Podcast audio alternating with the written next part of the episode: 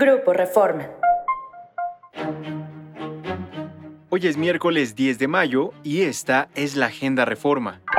Nacional. El presidente Andrés Manuel López Obrador arremetió contra la Corte y advirtió que el próximo año ajustarán sus salarios y el dinero de sus fideicomisos.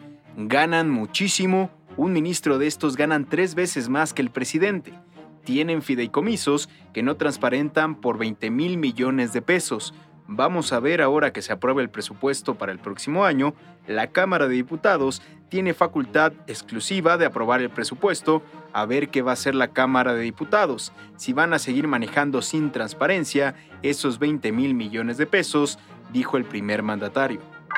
Negocios. Las Secretarías de Energía y Turismo ejercieron en 2022 un gasto 306% y 177.4% mayor, respectivamente, al que tenían aprobado derivado de mayores recursos destinados a la refinería de Dos Bocas y al tren Maya.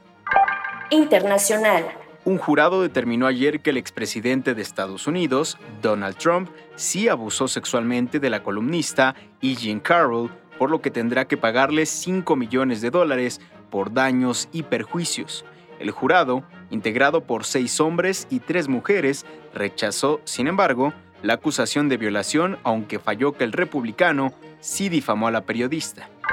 Ciudad. La línea 9 del metro de la Ciudad de México quedó rebasada ayer por la mañana por el número de usuarios. En algunas estaciones se reportaron tiempos de espera de 45 minutos para abordar y en otras se captaron a viajeros saltando las rejas de transbordo para ingresar.